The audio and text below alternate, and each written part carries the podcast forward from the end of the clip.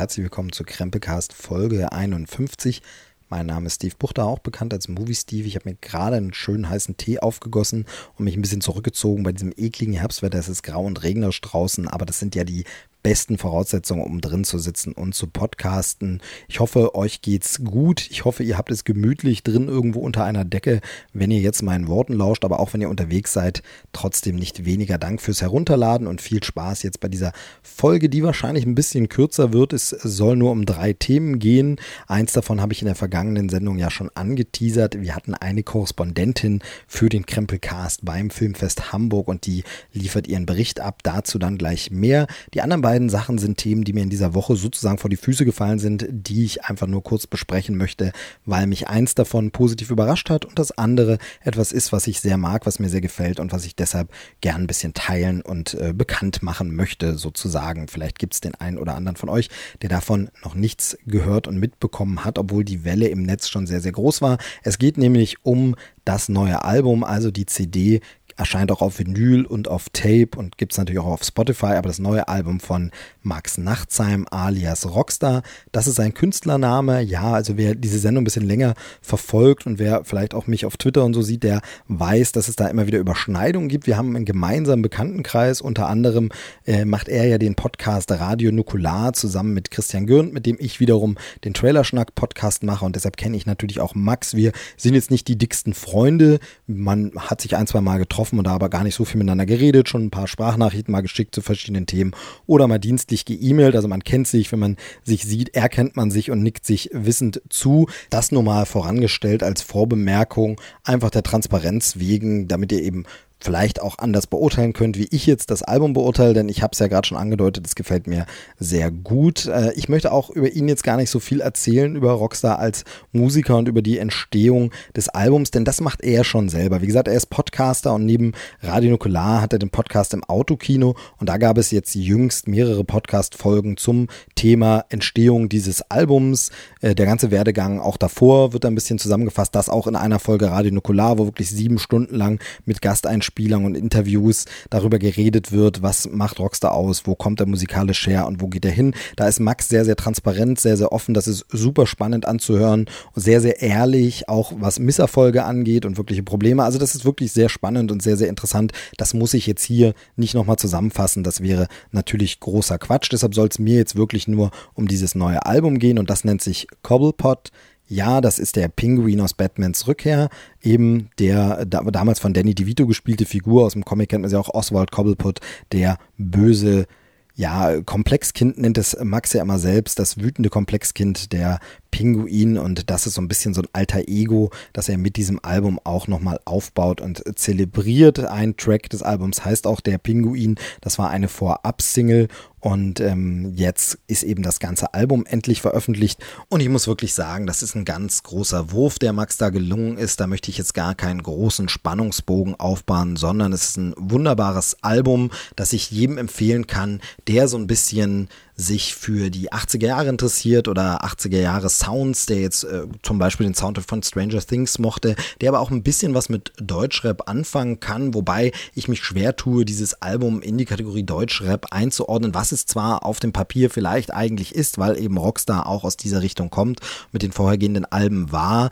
aber zum einen muss ich sagen, ich selbst bin ja in dieser ganzen Hip-Hop-Deutschrap-Geschichte gar nicht so zu Hause musikalisch, kenne mich da gar nicht so gut aus. Das habe ich vielleicht auch ein paar Jahre verpasst. Also nicht, dass ich es überhaupt nicht mehr mitbekommen habe, aber eben als es dann alles so losging mit Agro Berlin, Bushido, Sido und dann, was danach alles kam, da war ich eben einfach nicht mehr auf dem Schulhof und habe das so mitbekommen, weil alle das hören oder so. Für mich war deutscher Hip-Hop, Deutschrap tatsächlich noch die Fantastischen Vier und Fettes Brot. Dann bin ich da ein bisschen weg. Man hat es so im Augenwinkel gehabt, aber so richtig bin ich da nicht drin. Max kam so ein bisschen danach dann dort mit rein, aber wie gesagt, ich finde jetzt mit diesem Album entfernt er sich davon auch ein bisschen, auch wenn es natürlich Rap-Parts gibt, aber insbesondere durch die Musik, die hier produziert und gemacht ist, die Beats und die Sounds von Philipp Koch, ist es natürlich eine ganz, ganz andere Geschichte, was sehr, sehr eigenes. Das Ganze ist ein sehr gutes Gesamtwerk, also so ein Album, Album, das man am besten durchhört. Das geht so weit, dass ich sagen muss, dass Vorab-Singles, die mich nicht völlig überzeugt haben, davon gab es ein, zwei jetzt auf dem Album sehr, sehr viel stärker wirken,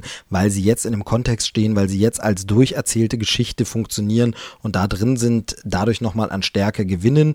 Aber es gibt auch davon ab, wirklich fantastische Einzelsongs, die ich einfach nur großartig finde, die wunderbar die 80er zitieren, Synthi-Sounds reinbringen ins Spiel, die man so noch nicht gehört hat oder so lange nicht gehört hat oder so in einer neuen Version präsentiert bekommt als Hommage. Das ist alles sehr, sehr melancholisch, sehr, sehr wunderbar nostalgisch, aber immer auch zeitgemäß wir zitieren hier sehr, sehr viele Sachen. Also das fängt an, wenn der erste Track 2049 heißt und uns eine Geschichte erzählt, die uns natürlich sofort Bilder aller Blade Runner in den Kopf projiziert.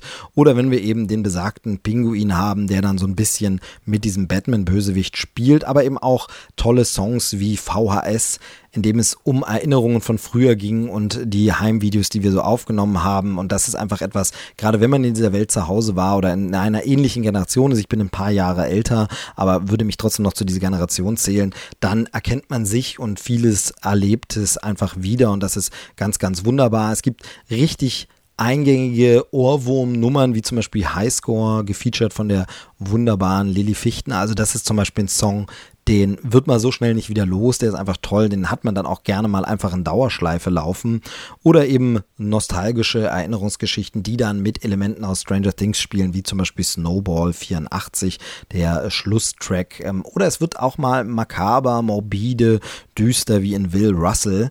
Ähm, also da wird eine richtige kleine Kurzgeschichte erzählt, die unglaublich spannend dicht ist und so eine ja fiese Pointe hat, möchte ich mal sagen. Äh, alles in allem ein wirklich wirklich tolles Album, soundtechnisch eine krasse Weiterentwicklung, die Max da gegangen ist. Die ganze Klangwelt, die da aufgebaut wird, ist schon wirklich unglaublich, sehr atmosphärisch, sehr dicht, immer wieder sehr soundtrackhaft. Also man fühlt sich erinnert an Blade Runner oder eben Stranger Things, aber auch an die Musikwelten von Lichtmond musste ich im positivsten Sinne denken. Ich mag die ja tatsächlich, die Jungs, die sind ja auch immer so ein bisschen 80er altmodisch vielleicht, aber in a good way, will ich mal so sagen.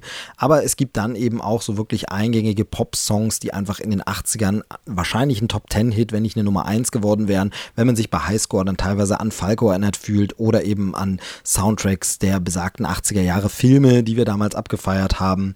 Also das ist wirklich sehr, sehr schön, was da alles aufgebaut wurde. Ich kann wirklich nur empfehlen, hört es euch mal an. Anspieltipps wären tatsächlich eben Highscore, VHS und Snowball 84, aber am besten hört man es wirklich in einem Rutsch und ich kann diesem Album nur wirklich allen erdenklichen Erfolg wünschen. Ich hoffe, dass es die Aufmerksamkeit bekommt, die es verdient, denn das ist wirklich was ganz eigenes und ordentliches, was ich so in der Form lange nicht mehr gehört, wenn überhaupt je erlebt habe. Also ganz, ganz toll. Max, hast du super gemacht gemacht, schön abgeliefert. Ich bin gespannt, wo das damit noch hingeht und würde mich freuen, wenn der eine oder andere von euch mal reinhören würde. Große Liebe für dieses Album Cobblepot von Rockstar jetzt erschienen und das nur mal so als Empfehlung von mir. Ich weiß, dass wir, glaube ich, Überschneidungen bei den Hörern haben, podcast technisch und der eine oder andere natürlich sagt, ist ein alter Hut. Davon habe ich schon viel gehört, aber es schadet ja nicht, wenn der eine oder andere es auch noch mitbekommt, der nichts davon bisher wusste. Also hier, wie gesagt, mag ich das Ganze einfach. Es gefällt mir sehr, sehr gut. Das zeichnete sich aber bei den vier Vorab-Singles schon ab, nachdem die letzte Single dann wirklich schon ein richtiger, richtiger Hit für mich war, den ich da schon gehört habe, bevor das Album da war, gedacht habe, okay, das hörst du jetzt andauernd. Aber dann habe ich etwas erlebt, das für mich eine positive Überraschung war. Denn da weiß ich noch, wie ich das allererste Mal das Kinoplakat gesehen habe. Ja, es geht jetzt um einen Film. Da habe ich das erste Mal das Kinoplakat gesehen und gedacht, oh Gott, was ist das? Hab dann einen Trailer gesehen, der auch nicht ganz so toll war und dachte, hm, naja, aber ein bisschen hatte die Prämisse doch was. Es geht um Smallfoot, deutscher Untertitel und das war so ein Ding, was mich ein bisschen abgeschreckt hat auf dem Poster. Ein eisigartiges Abenteuer. Es geht um Yetis oder eben auch Bigfoots oder Sasquatch, wie auch immer man sie nennen will. Es sind eigentlich Yetis und wie der Name Smallfoot schon andeutet, ist hier einfach die Welt umgedreht. Wir erleben eine Gesellschaft von Yetis, die eben abgeschottet auf einem Berg leben und die nicht so recht glauben wollen, dass es da draußen andere Lebewesen gibt, nämlich die Smallfoots. Das sind in dem Fall die Menschen, die ganz kleine Füße haben und kleine Fußabdrücke hinterlassen. Aber immer wieder gibt es welche, die sagen, ich habe mal einen gesehen, glaubt es mir, es gibt die wirklich, also eben einfach wirklich verkehrte Welt.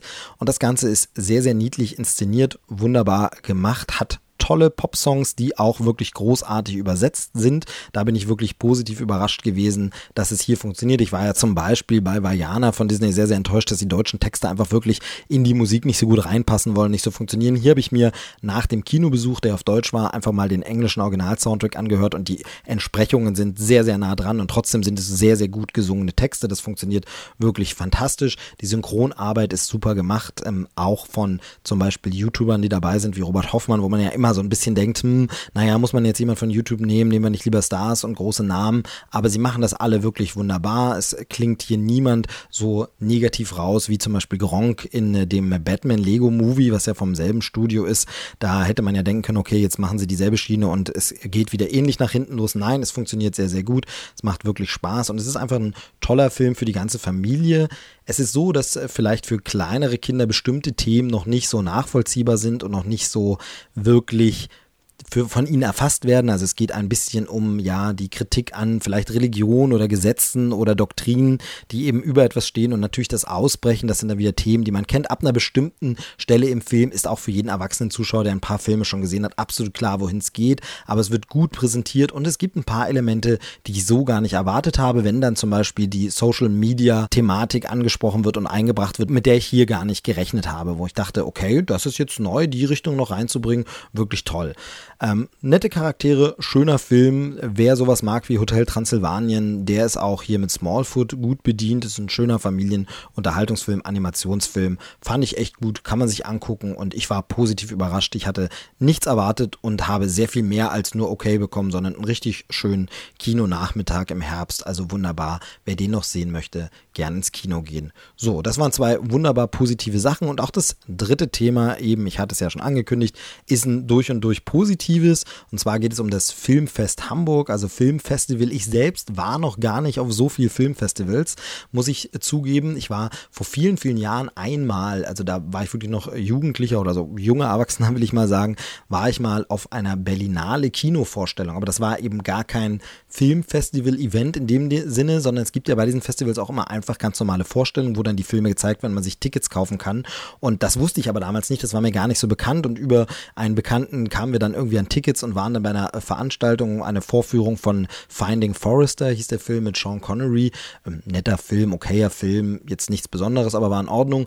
Und äh, das war so eine, eine erste Ernüchterung. Es waren Berlinale Vorstellungen, man denkt dann immer sonst was Filmfestival, aber es war im Grunde eine normale Kinovorführung, für die man halt im Vorfeld Karten kaufen konnte und wo der Film ein bisschen vorher lief, aber da war gar nichts Besonderes. Und dann musste ich erst erstmal feststellen, okay, so ein Filmfestival kann auch einfach nur Präsentation von Filmen heißen in einem bestimmten Rahmen. Ansonsten war ich mal auf diversen Kurzfilmfestivals, wo man dann eben mal gesagt hat, man guckt sich hier mal das zusammengefasste Roundup an an einem Abend und dann gibt es noch eine Abstimmung, wo der beste Film gekürt wird. Aber so richtig dienstlich war ich auch nie auf einem Filmfestival, also noch nie die Berlinale als Reporter besucht oder sowas. Ich durfte einmal beruflich beim Docfest Leipzig, also dem Dokumentarfilmfestival in Sachsen, mitmachen, durfte da sogar äh, einen Film ansagen, anmoderieren, der gezeigt wurde. Und hinterher gab es auch noch ein kleines Frage- und Antwort-Ding, wo man ein bisschen moderieren durfte. Das konnte ich mal machen, das war sehr, sehr schön. Aber ansonsten habe ich mit Filmfestivals gar nicht so viel am Hut. Finde immer ein bisschen schade, wenn die dann stattfinden, da Filme irgendwie gejubelt und in der Presse besprochen werden und sie finden dann ewig keinen Verleih und kommen ewig nicht auf den Markt. Aber natürlich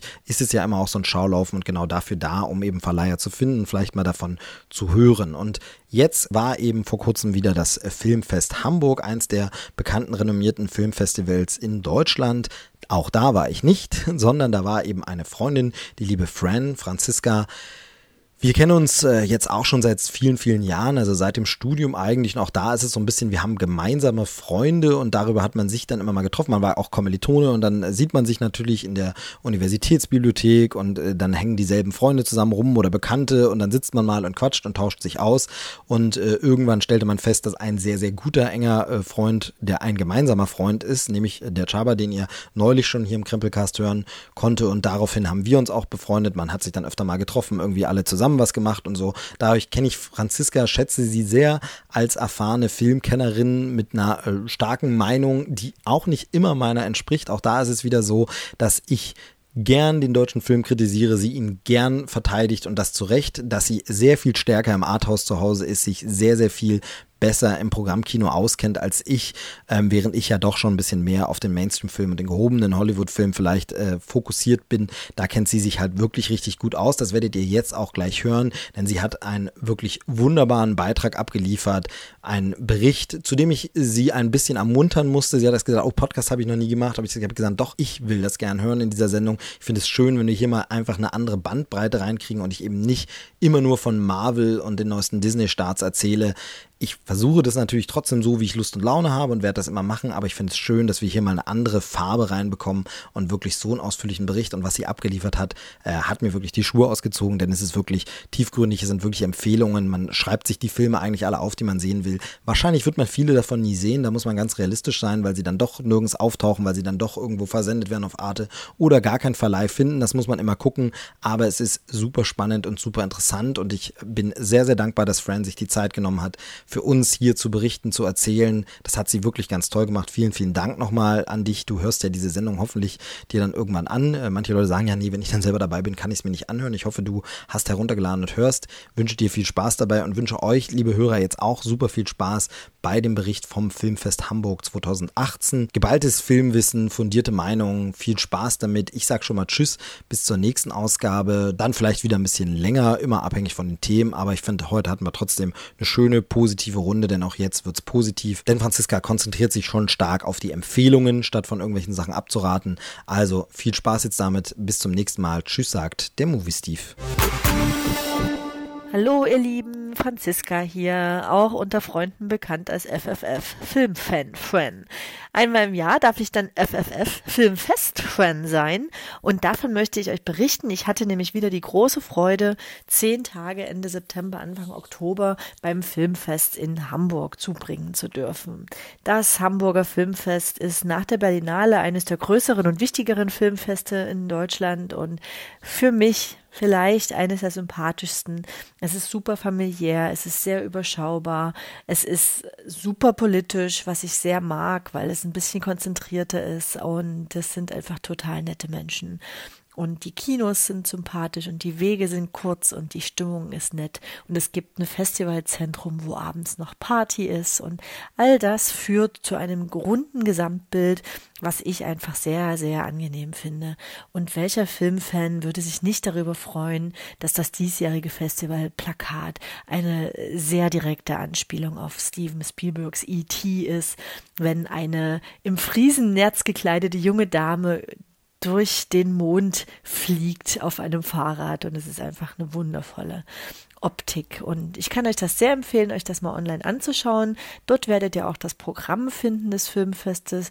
Dieses Jahr gab es 131 Filme und ich habe genau 31 davon gesehen, also 100, die ich euch nicht näher bringen kann, aber auch 31, die richtig in mein Festivalprogramm reinpassten.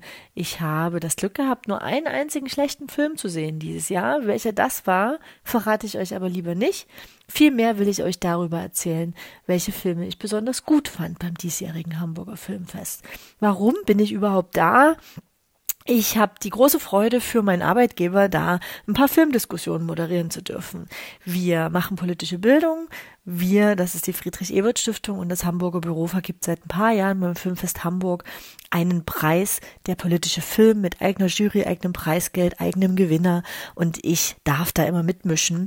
Und wenn ich dann nicht moderiere, verbringe ich den Rest meiner Zeit in Hamburg in den anderen Filmen und das genieße ich sehr. Was ich dieses Jahr alles Tolles für euch entdeckt habe, berichte ich im folgenden Podcast. Ich habe mal versucht, das Ganze in Kategorien aufzuteilen, damit es ein wenig übersichtlicher wird. Ich bin auf vier Kategorien gekommen. Ich fange an mit den großen Namen, weil das ist natürlich immer das, was ganz interessant ist beim Festival, so große Glamour- und Glanzveranstaltungen. Dann, weil das Hamburger Filmfest so politisch ist, mache ich eine Kategorie auf der politische Film. Da habe ich eine ganze Menge gesehen.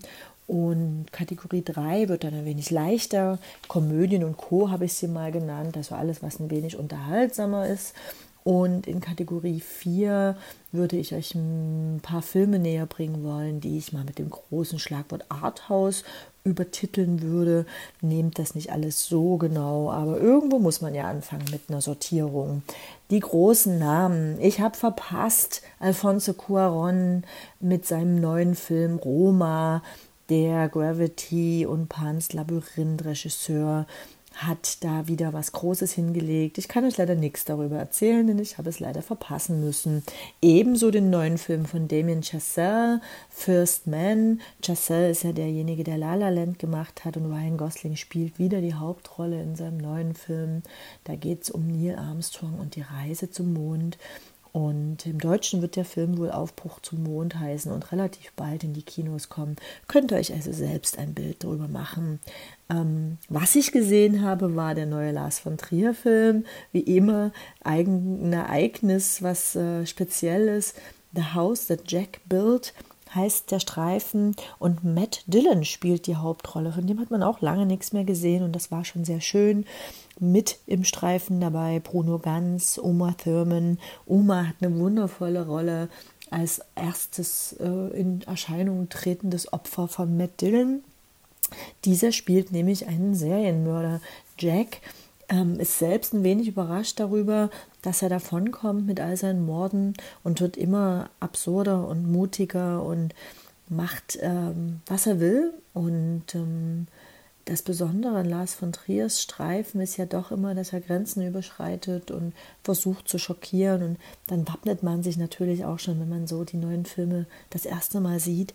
Und ich muss sagen, der Haus der Jack Build hat mich jetzt nicht so schockiert, wie jetzt zum Beispiel Antichrist oder Nymphomaniac. Die waren sehr viel direkter, viel näher dran, viel realistischer und taten deswegen auch viel mehr weh. The House der Jack Build ist eine Geschichte, die erzählt wird. Da kann man ein bisschen Distanz schaffen zwischen sich und die Erzählung. Und ähm, das war ganz schön meta. Also Lars von Trier nimmt sich selbst auf die Schippe, referenziert seine eigenen Filme, lässt Matt Dillon da mordend durch die Lande ziehen. Es hat teilweise wirklich skurrile Humorszenen dabei. Und dadurch, dass das eingebettet wird in eine Geschichte mit Bruno Ganz und so ein Narrativ, ist das alles eher ein Märchen als Realität. Trotzdem ziemlich brutal, ohne Frage. Abgefahren wie immer bei Lars von Trier, ohne Frage. Sicherlich nichts für jeden Geschmack, aber kann man schon machen. Ähm, das Highlight dieses Jahr passt thematisch eigentlich gar nicht so richtig zum Filmfest Hamburg, aber ich fand es großartig. Jamie Lee Curtis, die Scream Queen herself war in Hamburg und hat die hunderttausendste Fortsetzung von Halloween mitgebracht. Nein, natürlich nicht. Aber der neue Streifen von David Gordon Green als Regisseur knüpft direkt an Teil 1 an, was vielleicht die Fans der 40 Jahre ähm, vergangenen ersten Runde von Halloween betrifft, mag das vielleicht erfreuen. Ähm, Jamie Lee Curtis ist fast den ganzen Streifen mit dabei, spielt wirklich eine Hauptrolle. Die Musik ist tatsächlich von John Carpenter himself äh, geschrieben und eingespielt und das merkt man dem Film an. Und wenn man Fan ist, ich glaube, dann kann man diesen Streifen ganz gut genießen. Er ist spannend, er ist unterhaltsam, er nimmt Bezüge auf äh, den ersten Streifen, er bricht auch mal an, der, an manchen Stellen die Erwartungen und erfüllt sie in anderen wieder. Also es ist wirklich eine sehr würdige Fortsetzung des Teil 1 ist von vor 40 Jahren und wir haben uns da sehr amüsiert drin. Direkt vor mir saßen auch Menschen in Maske und ähm, kreischten, als Jamie Lee Curtis den Raum betrat. Also es war schon, war schon mal ein Erlebnis. Auf, auf zum Hauptgeschäft der politische Film. Ich hatte euch ja schon gesagt, dass das Hamburger Filmfest durchaus politisch ist, viel politischer als die Berlinale. Und ich habe eine Menge Filme gesehen, die in diese Kategorie passen könnten. Ich habe ein paar wenige ausgesucht, die ich euch hier näher bringen möchte. Eine ganz besondere Perle war sicherlich das Geheimarchiv im Warschauer Ghetto. Das ist eine TV-Produktion, wird also bestimmt auch im deutschen Fernsehen demnächst erscheinen. Haltet die Augen offen. Das Geheimarchiv im Warschauer Ghetto hat versucht, die jüdische Kultur zu sichern. Die Menschen vor Ort wussten, dass sie wahrscheinlich nicht lebend da rauskommen und wollten sicherstellen, dass ihre Geschichte von ihnen selbst geschrieben wird und nicht von den Feinden, von den Besetzern, von den Mördern. Und was sie gemacht haben, ist unter größter Geheimhaltung und unter Gefahr für Leib und Leben alles zu sammeln, was die Kultur im jüdischen Ghetto, im Warschauer Ghetto ausmacht. Von Tagebüchern über Fotos, über Noten, über Alltagsgegenstände. Alles wurde gesammelt und irgendwie gesichert und das Geheimarchiv ist tatsächlich gefunden worden nach 1945 ist UNESCO Weltdokumentenerbe. Ich wusste nicht mal, dass es sowas gibt. Und der Film ist eine ganz wundervolle Herangehensweise, nämlich eine Art Hybrid. Es ist eine Dokumentation, gespickt aber mit Spielfilmszenen, mit Tonen, Beiträgen aus dem Off mit einem externen Erzähler und ganz, ganz vielen Originaldokumenten. Und es ist wirklich eine sehr interessante und rührende Herangehensweise an dieses schlimme Kapitel in der deutschen Geschichte ebenfalls mit dem Zweiten Weltkrieg, befasst sich in Love und War, ist aber handwerklich komplett auf einer anderen Schiene. Hochglänziger Spielfilm, Liebesgeschichte. Der Hintergrund ist, dass viele Dänen im Deutschen Reich gezwungen wurden, für das Deutsche Reich zu kämpfen. Und äh, in Love and War nimmt genau das zum Anlass, um eine Liebesgeschichte zu erzählen. Ulrich Thompson spielt un unter anderem mit, den ich sehr schätze. Ansonsten eine sehr solide Leistung von Regisseur Kaspar Torsting. Mehr als nur solide ist dahingegen unsere Kämpfe. Der Film hat auch den Preis der Filmkritik in Hamburg gewonnen und das zu Recht. Im Mittelpunkt steht ein Familienvater, ein Junger, der von seiner Frau verlassen wird. Sie lässt ihre Kinder und ihren Mann zurück und verschwindet, ohne sozusagen irgendwas zu sagen. Und er muss sich von heute auf morgen damit auseinandersetzen, wie er seine Familie zusammenhält und parallel seinen Schichtdienst organisiert und gleichzeitig die Kämpfe in der Gewerkschaft führt. Der Arbeitskampf nimmt ihn sehr mit, weil er teilweise Menschen mit entlassen muss, obwohl er das nicht will. Und der Film porträtiert hm, sehr, sehr nah dran das harte Leben in der alltäglichen Arbeitswelt des Großkapitalismus. Und ich finde das eine sehr spannende Herangehensweise an dieses Thema. Es ist ein Spielfilm, ist sehr nah dran, sehr persönlich und wundervoll in Szene gesetzt von Guillaume Senes. Sehr zu empfehlen. Und besonders zu empfehlen ist Mario. Mario ist eine kleine Perle, die hoffentlich ins deutsche Kino kommt. Es gibt ein kleines Manko, was herzallerliebstes, nämlich der Film ist ins Schweizerdeutsch, zumindest in großen Teilen. Und wir wissen alle, dass Untertitelung im deutschen Kino nicht unbedingt für eine breite Aufmerksamkeit sorgt. Ich möchte euer Herz erwärmen. Geht ins Kino, schaut euch Mario an. Es ist ein wundervoller Streifen, thema thematisch widmet er sich dem Thema Homophobie im Fußball. Im Zentrum stehen zwei junge Männer, die in einer Profi-Fußballmannschaft versuchen, Fuß zu fassen, ziemlich gut spielen und dann kommt ihnen ihre Liebe in die Quere. Beide gehen sehr unterschiedlich damit um. Und dieser Spielfilm bearbeitet auf eine wundervolle Art und Weise. Sehr locker leicht, aber trotzdem natürlich ganz schön an die Nieren gehend. Dieses Thema, dass junge Menschen in so einer offenen Gesellschaft wie der unsrigen immer noch verstecken müssen, wen sie lieben, einfach nur weil vielleicht das Fußballbusiness ein bisschen männlicher ist oder so. Ähm, bei der Premiere in Hamburg war das ganze Team und der Verein, die Führung, das Präsidium von FC St. Pauli vor Ort, das war ein sehr starkes Zeichen, wie ich fand. Und ich kann euch Mario nur ans Herz legen. Ähm, ich habe noch einen Film zum Klimawandel gesehen, eine kleine Dokumentation an Notice Ark, die optisch sehr eindrucksvoll den Kampf der kleinen Inseln im Pazifik äh, um das Überleben illustriert. Aufgrund des Klimawandels steigt der Meeresspiegel und für Länder wie Kiribati ist da geht's da richtig ums Überleben. Und der Präsident von Kiribati, Anotitong, steht im Mittelpunkt dieser Dokumentation. Und es ist durchaus ein toller Film von Mathieu Ritz, dem Regisseur, der für diesen Film nun Landesverbot in Kiribati hat und nicht wieder einreisen darf, weil er offensichtlich den Menschen vor Ort nicht zu viel Angst einjagen soll. Und die vielleicht nicht erfahren sollen, dass ihre Heimat in 30 bis 40 Jahren vielleicht nicht mehr existieren wird. Das ist ein wenig traurig, aber für sowas ist dann der politische Film eventuell auch gut, um Leute aufzurütteln. Ich habe noch gesehen Drei Gesichter. Das ist der neue Film von Jafar Panahi. Ihr erinnert euch, bei der Berlinale gab es mal ein Jahr mit einem leeren Stuhl auf der Bühne für den Preisträger. Der war für Panahi, weil dieser nämlich im Iran festsitzt, ähm, das Land nicht verlassen darf, offiziell keine Filme produzieren darf, es trotzdem tut und immer wieder auch wunderschöne Filme über das alltägliche Leben und die alltäglichen Sorgen der iranischen Bevölkerung dreht. Taxi Teheran war ein ganz starkes Stück. Der neue Film Drei Gesichter fällt dann ganz klein wenig hinter ab, aber ist immer noch gut genug. Und in Hamburg wurde Jafar Panahi jetzt der Douglas Sirk Preis verliehen. Vielleicht auch ein wenig für seinen Kampf für Freiheit. Ähm, der Film selbst, Drei Gesichter, ist so im guten Mittelmaß, würde ich sagen. Ähm, mehr als nur im guten Mittelmaß ist meine letzte Empfehlung im Bereich Politik. On Her Shoulders hat Nadja Murat in den Fokus genommen. Nadja Murat ist eine der überlebenden jesidischen Frauen, die teilweise jahrelang, monatelang in den Fängen des IS Schlimmstes erleiden mussten. Nadja Murat konnte fliehen und ist auch aufgrund eines deutschen Hilfsprogramms nach Baden-Württemberg gekommen, hat dort Traumabewältigung machen dürfen und ist nun vielleicht die einzige Stimme, die das jesidische Volk überhaupt hat, um für Gerechtigkeit zu kämpfen.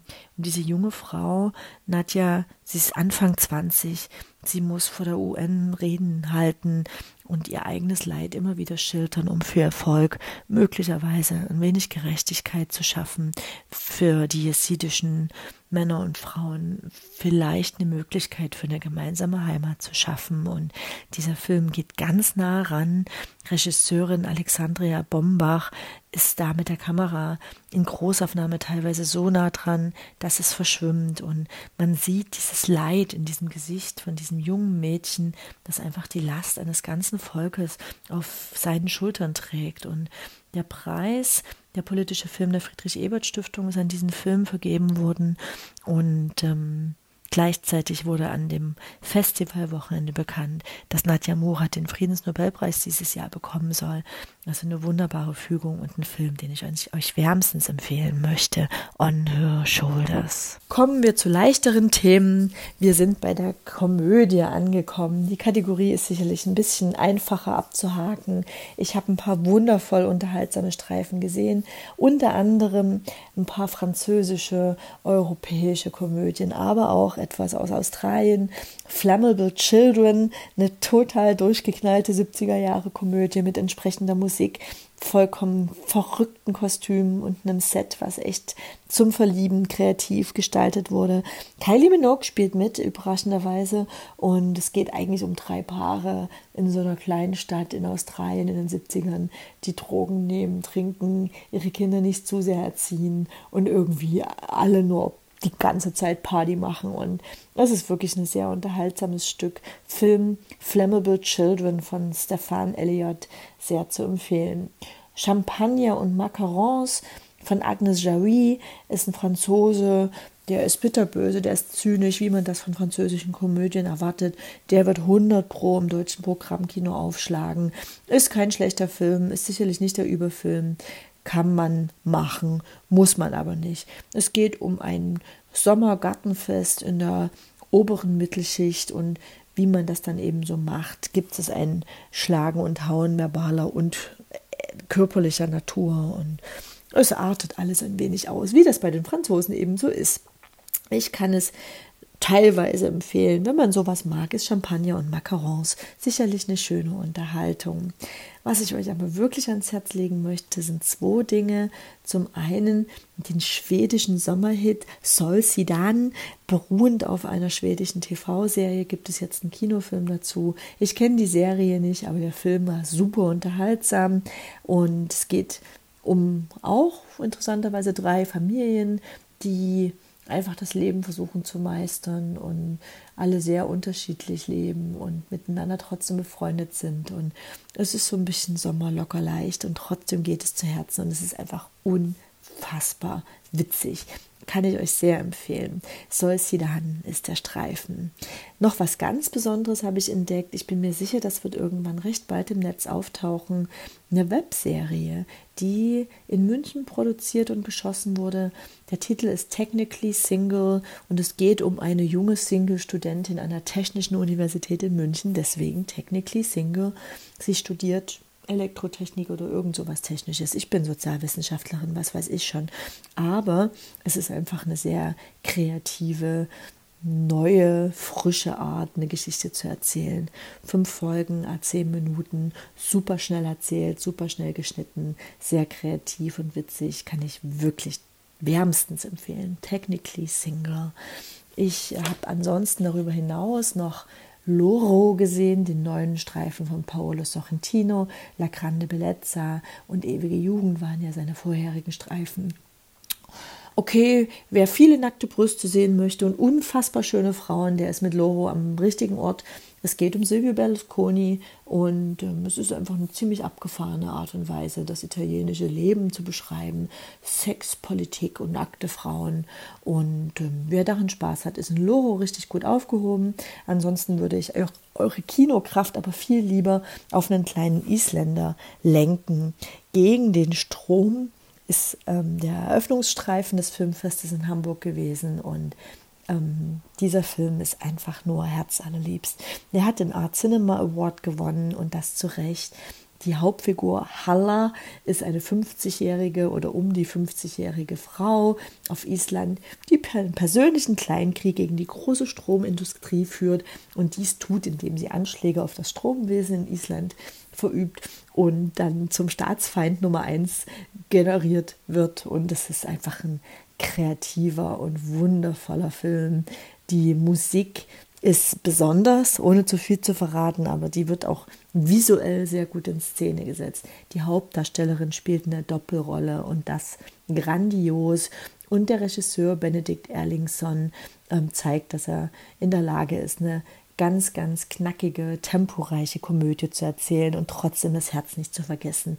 Sehr zu empfehlen, kommt, soweit ich weiß, jetzt noch im Herbst in die deutschen Kinos gegen den Strom auf zum Endspurt. Ich habe jetzt noch ein paar wenige Arthouse-Perlen für euch, wohl wissend, dass vielleicht nicht alle jenen deutschen Verleih finden werden, aber solltet ihr doch mal über den einen oder anderen Titel drüber stolpern, werdet ihr euch vielleicht an mich erinnern.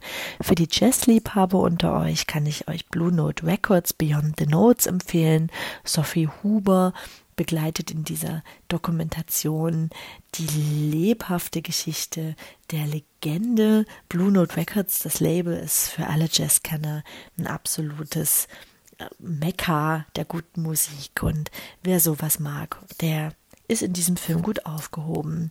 Ich habe noch zwei richtig gute türkische gesehen.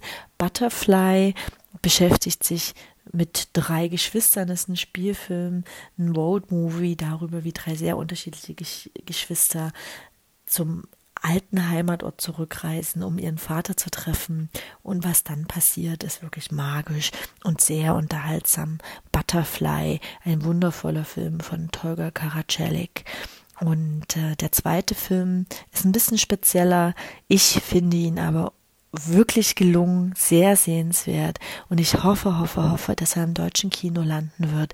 Shalia Zencirci heißt sie, glaube ich, hat den Film Sibel gemacht. Sibel wurde in einem türkischen Bergdorf gedreht mit den ganzen Bergdorfbewohnerinnen als Statisten, die waren an der Produktion an allen Ecken und Enden beteiligt. Und es gibt nur fünf oder sechs professionelle Schauspielerinnen in diesem Film.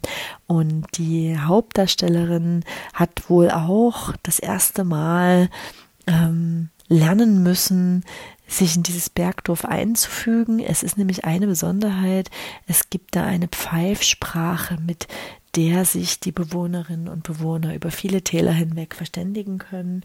Und Sibel ist ein Mädchen, das zwar stumm ist, aber diese Pfeifsprache beherrscht und sich so verständigt. Und trotzdem ist sie die Aussätzige im Dorf, die, die ohne Kopftuch rumrennt, die, die wie ein Junge mit einem Gewehr durch die Gegend zieht, die, die eben pfeift und nicht spricht und sich nicht hübsch anzieht. Und ähm, das ist eine ganz leise erzählte Coming-of-Age-Geschichte in einem sehr interessanten Umfeld und ich kann es wirklich sehr empfehlen. Sibel war sehr rührend und ähm, ganz toll auch in Szene gesetzt. Und wenn man dann eben weiß, dass die meisten in diesem Film zu sehenden Menschen keine Profischauspieler sind und dass die beiden Regisseure da auch monatelang gelebt haben, um diesen Film zu realisieren, dann ist das wirklich eine echte Filmperle. Hm, ich möchte euch dann noch auf Nancy hinweisen. Der wird wahrscheinlich eher ins deutsche Kino kommen. Nancy von Christina Cho hat unter anderem Steve Buscemi in einer der Nebenrollen und das macht den Film natürlich auch schon mal sehenswert an sich. Nancy selbst ist eine Frau um, um die 30, die eines Tages realisiert, dass vielleicht eine verschwundene, gesuchte junge Frau im Fernsehen sie selbst sein könnte und dass sie möglicherweise adoptiert worden ist und ihre wahren Eltern sie bis heute nicht gefunden haben und sie macht sich auf die Suche nach diesen wahren Eltern, von denen sie glaubt, die verschwundene Tochter zu sein. Und ähm, der Film beschäftigt sich damit, wie diese drei Menschen mit dieser besonderen Situation umgehen. Ein wirklich ruhiger, schön in Szene gesetzter Streifen über die Frage, was einen selbst ausmacht und was Familie bedeutet. Nancy. Wir kommen zu den zwei härtesten Streifen im Programm meiner Meinung nach und gleichzeitig aber auch zu den besten. Es ist äh, überraschend für mich selbst, dass die beiden Streifen, die mich am meisten beeindruckt haben in Hamburg, das gleiche Thema bearbeiten, nämlich Kindesmissbrauch. Und ja, das ist jetzt schon harter Tobak und ich bin hin und weg wie man sowas überhaupt je machen kann. Ähm, der Film von Jolande Zaubermann mit dem Titel M beschäftigt sich in der dokumentarischen Art mit ultrareligiösen Juden in der Nähe von Tel Aviv und der Hauptdarsteller Menachem geht zurück an die Wurzeln seiner Kindheit und konfrontiert seine Peiniger vor Ort selbst. Das ist eine wahnsinnig eindrückliche Auseinandersetzung mit dem Thema Missbrauch in engen Gemeinschaften. Und ähm, dieser Menachem geht da auf die Straßen in diesen kleinen Ort und spricht die Leute direkt drauf an. So, ich bin missbraucht worden, ich möchte meine Peiniger sehen, ich möchte ihnen in die Augen schauen, ich will sie damit konfrontieren und was in diesem Film passiert ist, dass Menachem auf ganz, ganz viele andere junge Menschen trifft, hauptsächlich Männer, die dann antworten, ach ja, das ist mir auch passiert. Oder ach ja, das ähm, ist ja nichts Neues. Und die anfangen alle ganz, ganz offen über diesen offensichtlich systematischen Missbrauch in dieser Gemeinschaft zu unterhalten. Und dieser Film hat so eine wahnsinnige Kraft und so eine Kindlichkeit und eine Leichtigkeit, die diesem Thema eigentlich nicht innewohnt. Und der ist sehr berührend, lebt sicherlich auch von diesem beeindruckenden, geprügelten Menachem, der bis heute damit kämpft, in seinem Leben Fuß zu fassen und mit seiner Geschichte umzugehen. Und der ist wirklich richtig, richtig beeindruckend. Und ähm, der zweite Film, der sich ebenfalls mit dem Thema Kindesmissbrauch befasst, heißt Little Tickles. Ich hoffe, dass er recht bald in die deutschen Kinos kommen wird. In Frankreich hat er sogar für eine Änderung der Gesetzgebung gesorgt. Die Regisseurin Andrea Bescon hat offensichtlich eine eigene Geschichte aufgearbeitet. Sie ist selbst auch Tänzerin und geht an diesen Film mit einer Kraft und mit einer Kreativität ran, die wahnsinnig beeindruckend ist. Sie verpackt diese Geschichte in Tanz, in Traumszenen und ähm, im Mittelpunkt steht die neunjährige Odette, die prima Ballerina werden möchte und von einem engen Freund der Familie systematisch über Jahre missbraucht wird. Und der Film setzt sich auseinander damit, wie die erwachsene Odette mit diesem Trauma umgeht. Little Tickers hat den NDR Nachwuchspreis beim Filmfest Hamburg gewonnen und die Regisseurin hat Standing Ovations bekommen für ihre persönliche, sehr tiefgründige Art und Weise mit diesem schwierigen Thema umzugehen. Und ähm, das ist sicherlich zu empfehlen für Eltern, aber auch für Nicht-Eltern um sich ins Bewusstsein zu rufen, wo überall in unserer Gesellschaft Kindsmissbrauch ein Thema sein könnte. Und dass Ist hart, ja, aber Little Tickles schafft es, das auf eine wahnsinnig leichte Art umzusetzen, eine Distanz zwischen sich und das Thema zu bringen und den Zuschauer sehr reinzuziehen in dieses Leben der kleinen Odette. Und was diese Missbrauchsgeschichte auch mit der erwachsenen Frau Odette gemacht hat. Ähm, eine ganz, ganz große Empfehlung. Little Tickles.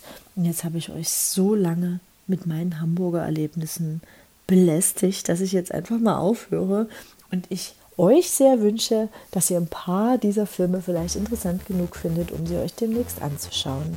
Ganz liebe Grüße an alle Krempelcast-Hörerinnen und Hörer.